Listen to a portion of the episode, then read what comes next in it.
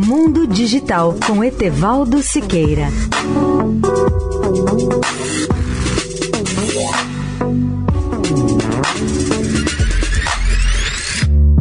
Olá, amigos da Eldorado. A falta de investimentos feitos no país era um dos mais sérios problemas do setor de telecomunicações durante o período estatal, desde a fundação da Telebrás em 1972 até a sua privatização em 1998.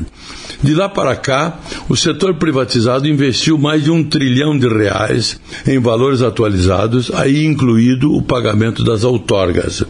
Segundo Marcos Ferrari, presidente da Telebrasil, foram esses investimentos que permitiram ao país contar com uma das maiores infraestruturas de telecomunicações do mundo, com 306 milhões de acessos entre os serviços de internet, telefonia móvel e fixa e TV por assinatura.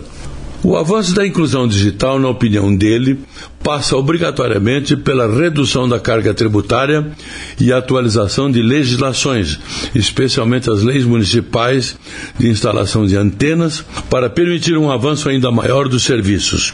Ferrari lembra ainda que os eventuais efeitos da pandemia nos números só devem aparecer de forma mais evidente no balanço do segundo trimestre.